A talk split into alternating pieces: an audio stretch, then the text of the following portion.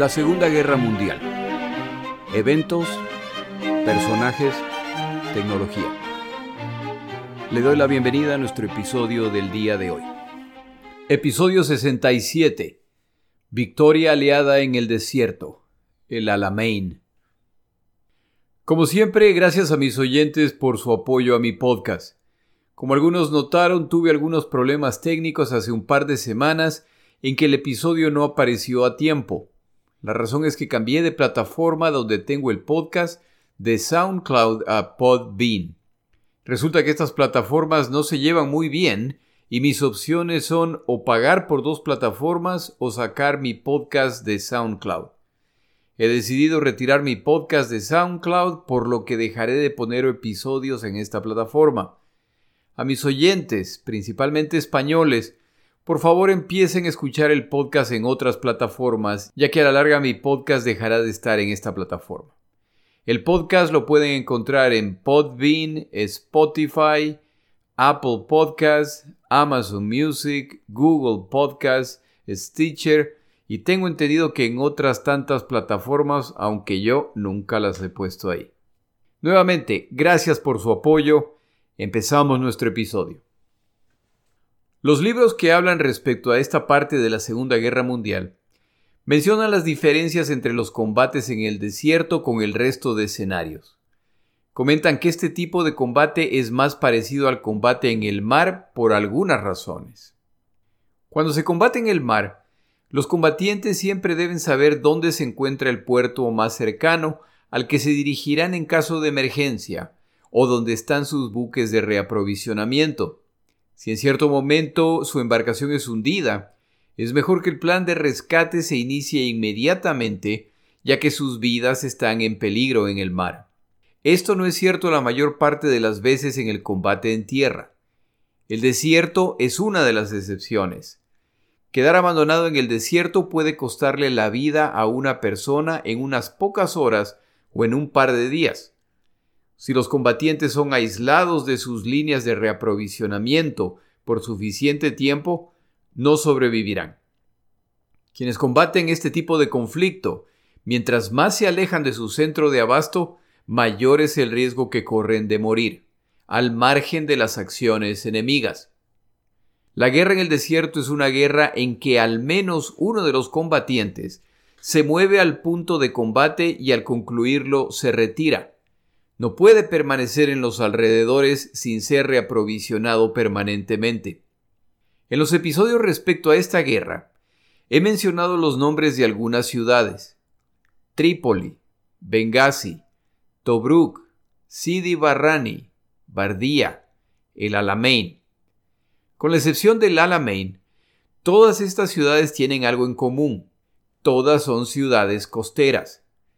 La razón por la que estas y solo estas ciudades son mencionadas en referencia al combate en el desierto es porque a estas ciudades costeras se pueden enviar refuerzos o vituallas. En 1940, los caminos de los países del norte de África no están bien desarrollados, por lo que alejarse de la costa del Mediterráneo puede ser mortal para fuerzas armadas las cuales consumen inmensas cantidades de provisiones, combustible y, lo más importante, agua. Es por eso que al iniciar la campaña, los italianos buscan capturar Alejandría en Egipto. Es por eso que al contratar los británicos se toman Sidi Barrani y no se detienen sino hasta capturar Tobruk. El combate en el desierto durante la Segunda Guerra Mundial exige la captura de una ciudad. De nada sirve avanzar hasta las afueras de Sidi Barrani si no capturan la ciudad.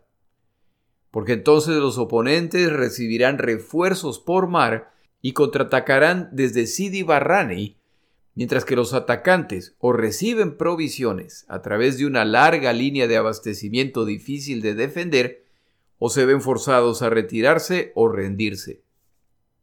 Es así como se explica que a pesar del victorioso avance de estos ejércitos, al no poder conquistar la siguiente ciudad, deben retirarse y pierden en algunos casos todo lo ganado, al ser sus oponentes abastecidos por vía marítima en la ciudad más cercana. Al contraatacar el bando opuesto le sucede lo mismo al llegar al límite de su línea de reaprovisionamiento. En el caso de la guerra en el desierto, alcanzar el 90% de los objetivos es casi lo mismo que no alcanzar nada si lo capturado no incluye una ciudad. Por supuesto, la ciudad es fundamental asumiendo que las provisiones, munición y armamento que necesitan los que combaten se encuentra ahí. Si las rutas navales hacia la ciudad son bloqueadas por los oponentes, a la larga ni aún tener el control de la ciudad hará una diferencia. Para el momento de los eventos descritos en este episodio, los aliados ya están hundiendo una parte considerable de las embarcaciones enviadas a Rommel y a sus tropas. Otra de las diferencias en la guerra en el desierto durante la Segunda Guerra Mundial es que es una guerra mucho menos personal, entre comillas, que en otros escenarios. Compare, por ejemplo, los combates en Stalingrado, que he detallado en otros episodios, con los combates en el desierto. Italianos, británicos, australianos, alemanes, etc., no pelean en su territorio, no están defendiendo sus ciudades o su nación. Pelean en el territorio de terceros y no buscan ni territorio ni recursos. Buscan simplemente una posición estratégica. Los locales, por su parte, son indiferentes o disimuladamente hostiles respecto a los eventos. No tienen mayor interés en que se queden ni unos ni otros, ya que a ellos, los que viven ahí, lo que a la larga les espera es simplemente terminar como colonia de los ganadores. La mayor parte del combate no ocurre en ciudades o áreas pobladas, en que no hay riesgo de que civiles mueran como resultado de los combates. Esto le da una sensación a esta guerra más como de una competencia deportiva o de voluntades. No estoy tratando de minimizar el horror de la guerra o la muerte, pero es más bien un evento impersonal que en ocasiones cuenta incluso con espectadores. Se cuenta de batallas en que los locales observan los combates desde la distancia.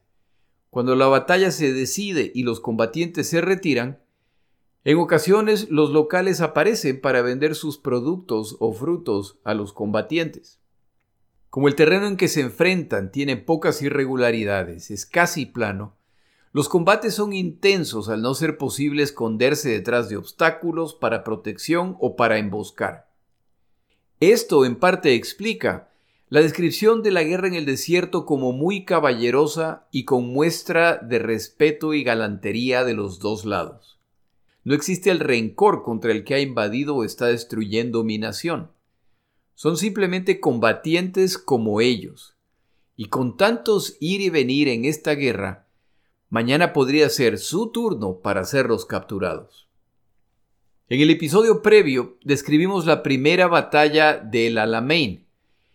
Esa primera batalla de Alamein los libros de historia no la describen tan a menudo, no porque no fuera importante, sino que está ocurriendo al mismo tiempo que Stalingrado. Por lo tanto, toda la atención está allá. Pero yo le recomendaría que no olvide eso, una primera batalla del Alamein dirigida por Auchinleck, que fue quien desarrolló las estrategias que permitieron detener a Rommel. Su reemplazante, el general Montgomery, se llevará toda la gloria, pero no olvide que hubo una primera batalla del Alamein. El día de hoy describimos la segunda batalla del Alamein. ¿Por qué hay una segunda batalla del Alamein? porque tal como los aliados han desarrollado un temor intenso por Rommel y su Africa Corps, Rommel en particular ha desarrollado la convicción de que sus Africa Corps son capaces de derrotar a los aliados sin importar las circunstancias. Dado los resultados descritos en el episodio anterior, hubiera tenido más sentido que las tropas del eje se retiren hacia el oeste para continuar la pelea más tarde tal vez en combinación con los franceses de Vichy. No está claro si las tropas de Rommel hubieran podido retirarse o si Hitler hubiera autorizado la retirada. Pero el punto es que Rommel tiene suficiente confianza en sus fuerzas para convencerse de que pueden derrotar a los aliados una vez más. Siente además el peso de la responsabilidad, ya que para este momento el avance hacia el Cáucaso en la Unión Soviética se está complicando. Pero la pregunta es, ¿de qué sirve intentar avanzar en este frente si los hechos muestran que hay muy pocas posibilidades? O Rommel no se hizo esta pregunta, o al hacérsela concluyó que sí habían buenas posibilidades de ganar. La esperanza de Rommel es que a los aliados una vez más les tomará largo tiempo lanzar su siguiente ofensiva, por lo que tiene tiempo para recibir refuerzos y lanzar un ataque sorpresa antes de que esto ocurra. La situación de Rommel tampoco es ideal. Sus cuatro divisiones alemanas han sufrido 17.000 bajas, entre muertos y heridos, y otros 17.000 combatientes deben ser enviados a Alemania o Italia a convalecer. En Italia se acumulan provisiones y algunos tanques y piezas de artillería para las tropas de Rommel, pero ya no existe la capacidad naval para enviarlos. De acuerdo con el autor Christe Jorgensen, la situación de abastecimiento de Rommel es la siguiente. Reciben apenas una quinta parte de las 6.000 toneladas diarias de combustible que necesitan. Las provisiones recibidas son suficientes solamente para sobrevivir. Esto ocurre porque tres cuartas partes de los navíos que intentan llegar al norte de África son hundidos por los aliados. Los puntos más cercanos de reaprovisionamiento para las tropas de Rommel son Tobruk, que se encuentra a casi 600 kilómetros, o Benghazi, que se encuentra a cerca de 2.000 kilómetros de distancia. Esto significa que para hacerles llegar el combustible que tanto necesitan, los vehículos que los transportan tienen que consumir grandes cantidades del mismo. Los centros de reaprovisionamiento de los oleados son el Canal de Suez, que se encuentra a 346 kilómetros de distancia, o mejor aún Alejandría, que se encuentra apenas a 89 kilómetros. Tome en cuenta esto, mientras un bando necesita mover sus provisiones 89 kilómetros, el otro tendrá que hacerlo hasta casi 2.000 kilómetros, dependiendo de lo que necesitan. Rommel se niega a ver lo grave de su situación, ya que si las distancias no fueran suficientes, para colmo, el dominio aliado de la zona se sigue incrementando. Con todas estas circunstancias, no debe sorprender que para este momento Rommel y sus tropas sufren de agotamiento tras el largo esfuerzo, los limitados recursos y la falta de perspectivas de ser relevados. Esta guerra ya cumple dos años. Rommel sufre de problemas de presión que se están complicando y que por supuesto pueden costarle la vida en cualquier momento en este ambiente lleno de permanente tensión. Su deterioro es evidente y sus subordinados lo abordan para pedirle que acepte que necesita un descanso.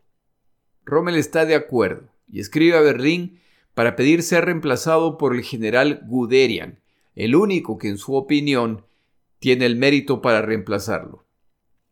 El problema es que Guderian ya no es del agrado de Hitler al haber cuestionado sus decisiones frente a Moscú en 1941. La solicitud de Rommel es por supuesto denegada. En opinión del alto mando militar alemán, en realidad seguramente de Hitler, hay muchos mejores generales que Guderian. Rommel, por lo tanto, decide que no tomará un descanso. Permanece en África y empieza a planear su nuevo ataque. La lógica es sencilla. Los refuerzos aliados siguen llegando.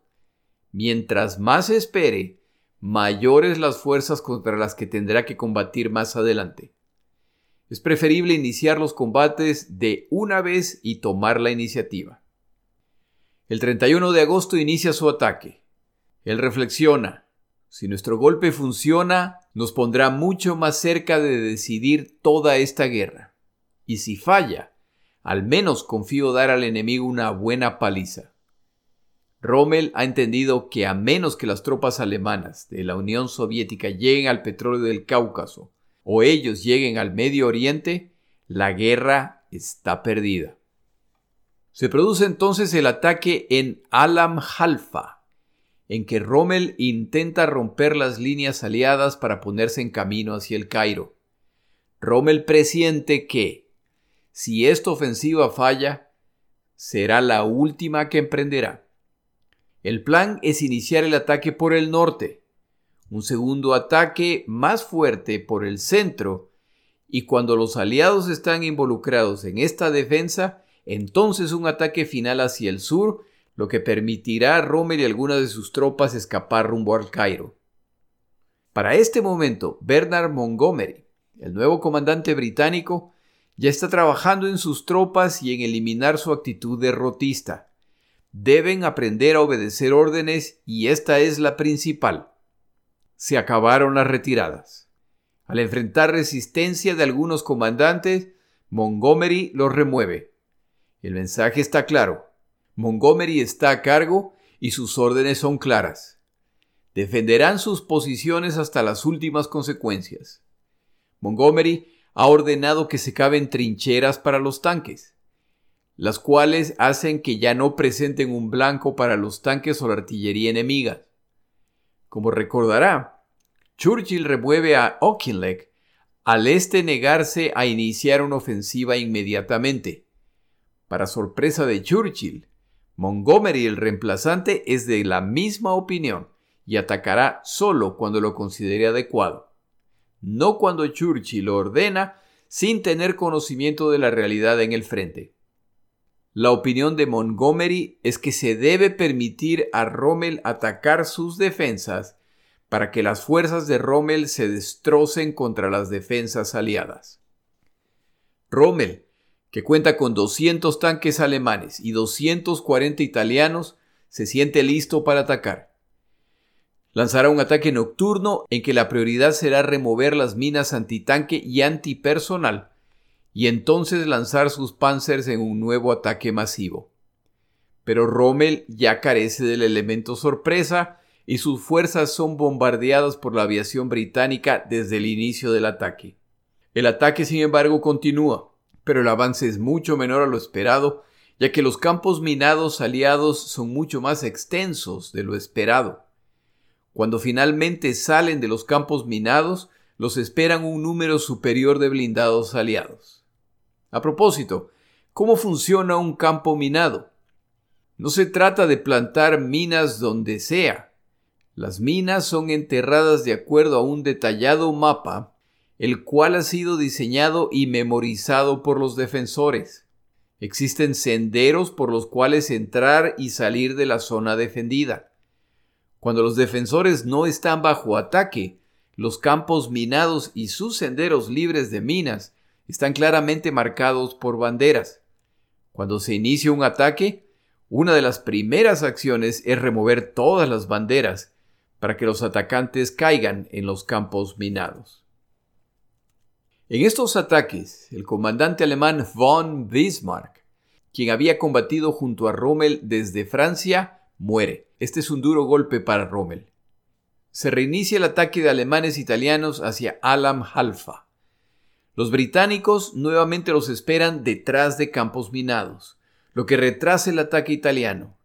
El combate es feroz y Rommel ve la necesidad de solicitar ayuda a Kesselring y la Fuerza Aérea Alemana pero aún así no logran alcanzar sus objetivos y los Panzers ahora deben retirarse por falta de combustible. Los alemanes esperan combustible adicional despachado desde Italia. De lo ofrecido, la mitad se pierde en alta mar, la otra mitad ni siquiera se envía. Rommel se retira. Los aliados no los atacan en espera de fuerzas adicionales. El 3 de septiembre los neozelandeses avanzan en busca de las tropas de Rommel. Se desata el combate y una vez más los alemanes deben defender su posición al costo de 3.000 muertos, 50 tanques, 15 piezas de artillería, 35 baterías antitanque y 400 camiones. El resultado del ataque es otro intento fallido por avanzar y la confirmación cada vez más clara de que la superioridad aérea británica está marcando la diferencia en la campaña. Cuando los rivales controlan el espacio aéreo, las tácticas de guerra relámpago ya no son tan eficientes. Montgomery toma unas cuantas semanas antes de lanzar un ataque. Churchill está al borde de un colapso, al no lograr imponer su voluntad de atacar inmediatamente. La situación de abastecimiento para Rommel y sus fuerzas empeora en septiembre y en octubre. Las fuerzas aérea y naval británicas también están alcanzando la supremacía sobre el Mediterráneo gracias a la isla de Malta, la cual para este momento ya ha sido reaprovisionada y reforzada para que a nadie se le ocurra la idea de invadirla. En septiembre, ni un solo tanquero de combustible completa la travesía para reaprovisionar a los alemanes en África. Empieza a escasear ahora hasta los alimentos para las tropas. En estas circunstancias, solo una victoria alemana en el Cáucaso puede salvar a Rommel y sus fuerzas. Después de todo, si los alemanes alcanzaban el Cáucaso en la Unión Soviética, no solo tendrán acceso al petróleo que necesitan, pero si avanzan hacia el Medio Oriente lo que lograrán es además privar a los británicos y sus aliados de sus reservas petroleras. Pero ya se ha iniciado la batalla de Stalingrado y parece estar tomando más tiempo del anticipado. Rommel, pensando que a los aliados les tomará meses lanzar un ataque, finalmente acepta tomar un receso y es reemplazado por el general Georg Stumme, comandante de fuerzas Panzer. Rommel promete que en cuanto se inicie el ataque aliado, regresará a reemplazarlo. Lo que no le hace ninguna gracia a Stume al considerar esta decisión una opinión respecto a su habilidad como comandante. Antes de irse, Rommel pasa tanta información como puede. Conociendo a los aliados, lanzarán un ataque nocturno en una noche de luna llena y la siguiente es a finales de octubre. Explica a Stume los detalles de las posiciones defensivas alemanas que son muy amplias y profundas para evitar los daños de los blindados y la artillería aliadas. Estas defensas incluyen campos minados, más de 250.000 minas antitanque y 15.000 minas antipersonal, artillería antitanques y antiaérea. Rommel tiene el mismo plan que Montgomery. Si los van a atacar, que se destrocen contra las defensas. A propósito, esa zona donde se realizaron estos combates en 1941 hasta el día de hoy son intransitables debido a la cantidad impresionante de minas que los dos bandos plantearon y que hasta el día de hoy no han sido totalmente removidas. Hay senderos sobre los que se puede caminar, no es posible salir del sendero para no morir por una mina que fue plantada hace casi 80 años. Aquí vale la pena mencionar otra característica de la guerra en el desierto.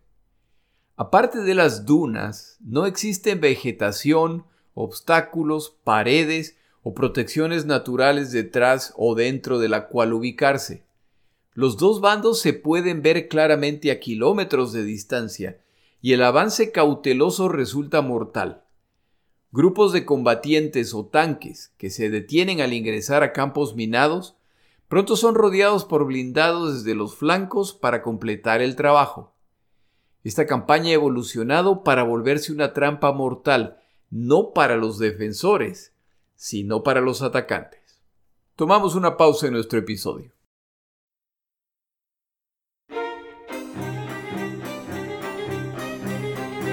Palabras de Churchill. En estos días en que se están produciendo finalmente victorias británicas, le preguntan a Winston Churchill si este es el inicio del fin de la guerra.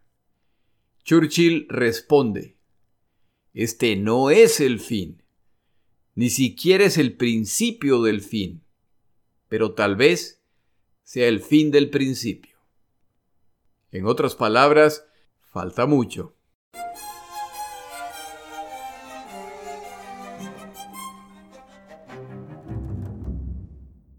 El 22 de septiembre, el comandante Stume pasa a ser comandante del Africa Corps y las fuerzas italianas, reemplazando temporalmente a Rommel.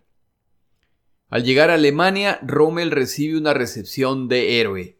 Hitler lo quiere cerca, quiere tomarse fotos con él y no pierde una oportunidad para agradecerle por sus logros.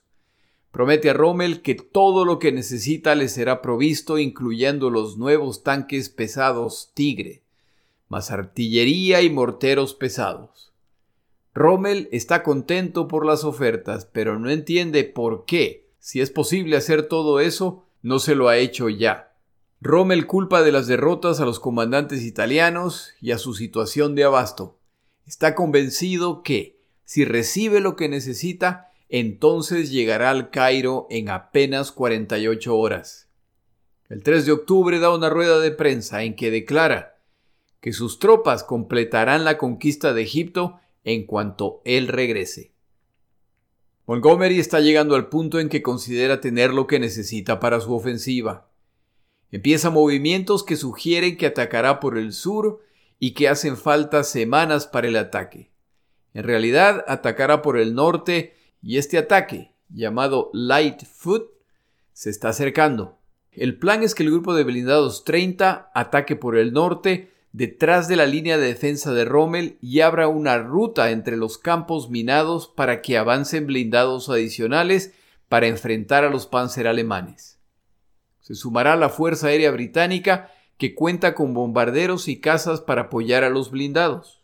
Aunque en el papel los dos ejércitos se enfrentan con un número similar de divisiones, la verdadera situación alemana e italiana es que sus grupos de combate ya solo tienen una fracción de los combatientes.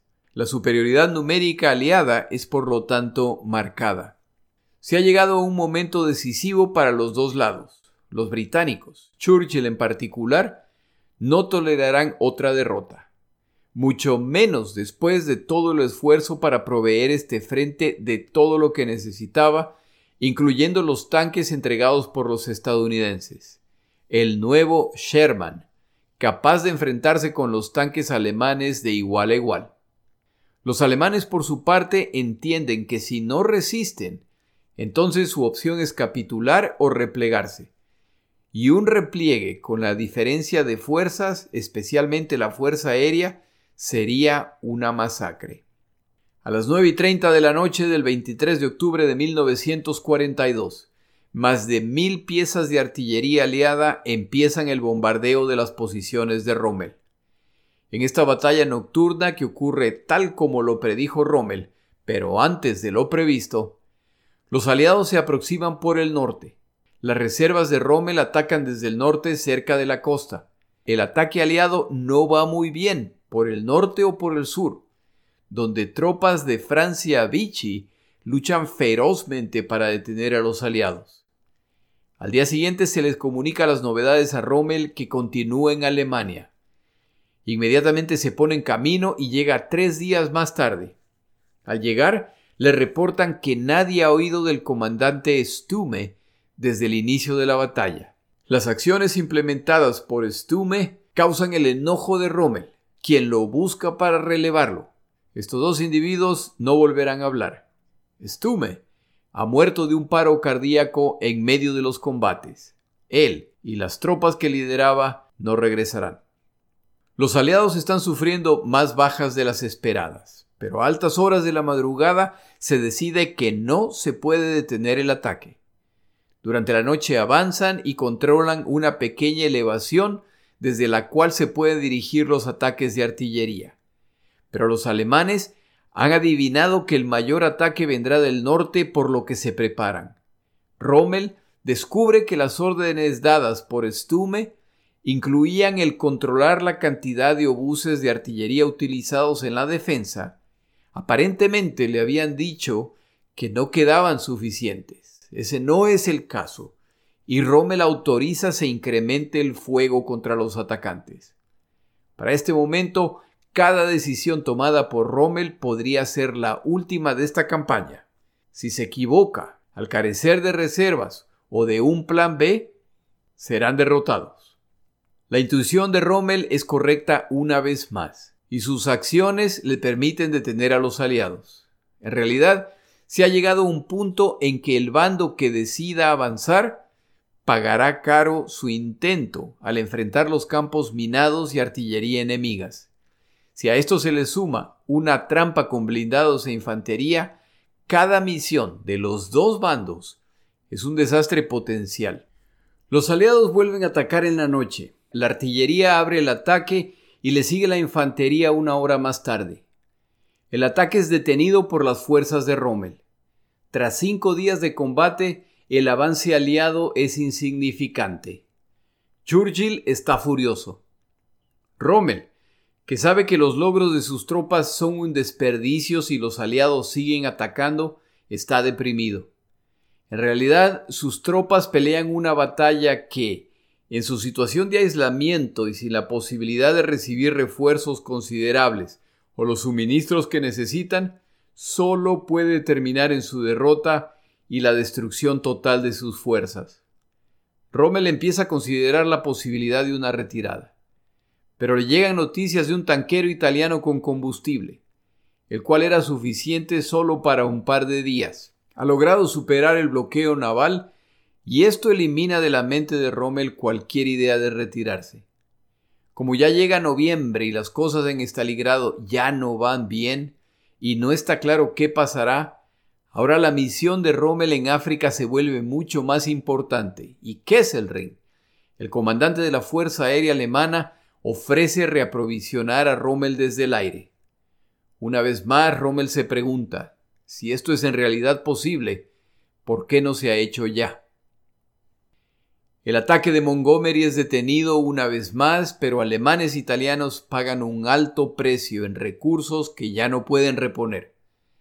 Rommel identifica el área de Fuca como un punto ideal para retirarse. Esta área, rodeada de obstáculos naturales que complican los ataques por los flancos, cada vez se ve más tentadora como la única opción para una retirada. El primero de noviembre se produce otro ataque aliado esta vez incluyendo bombardeos. Los aliados logran avanzar, pero su fuerza principal es detenida. Unos pocos tanques aliados logran romper el cerco y se produce un ataque detrás de la línea de defensa alemana. Al final no logran una clara victoria y los aliados pierden un gran número de tanques. Afortunadamente para ellos pueden reponerlos inmediatamente. El 2 de noviembre, los observadores de artillería alemanes le informan a Rommel que a la distancia se aproximan aproximadamente 400 tanques, y a una distancia aún mayor pueden ver que grupos adicionales de tanques se están agrupando. A Rommel le quedan aproximadamente 30 panzers, más unos cuantos tanques italianos. Está claro que este día se define todo. Los tanques Sherman estadounidenses enviados por Roosevelt se estrenan en el combate. La batalla decisiva será entre fuerzas de tamaño muy distintas, y al ataque aliado se suma la fuerza aérea. Para la tarde, Rommel sabe que tiene que tomar una decisión. Se ha llegado al punto en que o se pelea hasta el último hombre, o se retiran e intenta salvar a sus tropas. Si se van a retirar, tienen que hacerlo en orden para permitir a la infantería replegarse.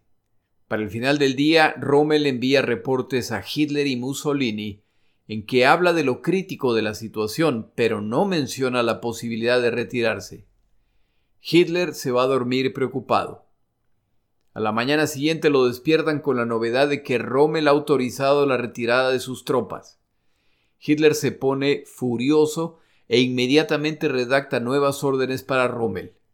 Debe resistir hasta el último combatiente. Sus únicas opciones son la muerte o la gloria. Las tropas de Rommel llevan horas retirándose, incluyendo tropas italianas que han peleado valientemente al lado de los alemanes hasta el fin. La retirada autorizada por Rommel es ordenada y tan bien realizada que las tropas aliadas tardan horas en darse cuenta de que alemanes e italianos ya no están en la zona del Alamein. A media mañana le llega a Rommel la orden de Hitler en que le ordena que se resista hasta la muerte. Una mezcla de furia y pánico se apodera de Rommel. Han peleado bien y han sido derrotados. Son cosas de la guerra. Rechazar la orden de Hitler resultará en ser acusado de insubordinación lo que le traerá la cárcel o la muerte. Y esto no cambia el hecho de que lo que ocurrirá con sus combatientes será lo mismo. Simplemente se nombrará otro comandante que supervisará la destrucción total de sus fuerzas. Si ese es el caso, tiene más sentido para Rommel quedarse y comandar sus fuerzas hasta el fin.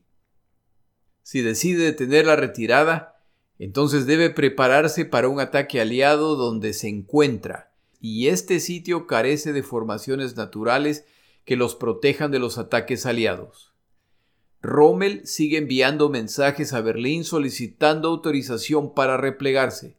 Menciona la valiente muerte de divisiones italianas enteras que han tratado de detener el avance aliado. Rommel decide enviar un mensaje más a Hitler, explicando las razones por las cuales tiene que retirarse.